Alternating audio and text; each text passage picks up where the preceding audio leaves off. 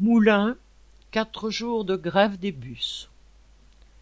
Les salariés d'Aléo, groupe Keolis, ont fait grève quatre jours, du 15 au 18 décembre, sur le réseau de bus de l'agglomération de Moulins, dans l'Allier.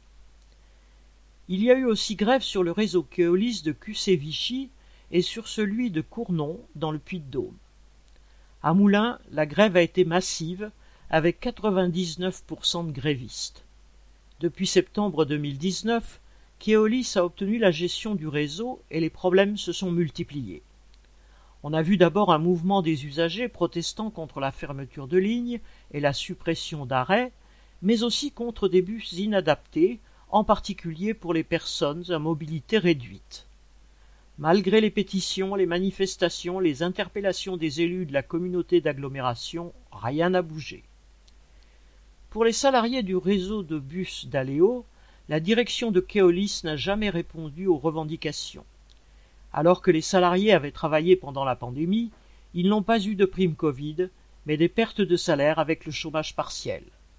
Pour tous les problèmes de salaire, de suppression de primes pour ceux qui font le TAD, transport à la demande, la réponse de la direction a toujours été rien. Quant aux conditions de travail, le problème principal est l'amplitude des journées.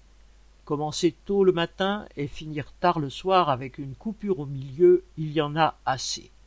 Cela use et beaucoup de travailleurs ont des problèmes de dos, d'épaule, de cervicales, etc. Chez tous les salariés, les arrêts maladie, les inaptitudes, les burn-out se multiplient. il n'y a même pas d'abri où faire le plein de gasoil et par temps de pluie il faut se tremper. Et à chaque fois que les salariés vont voir la direction pour tenter d'améliorer les choses, la réponse est toujours non. Les quatre jours de grève ont donc été les bienvenus pour se faire entendre.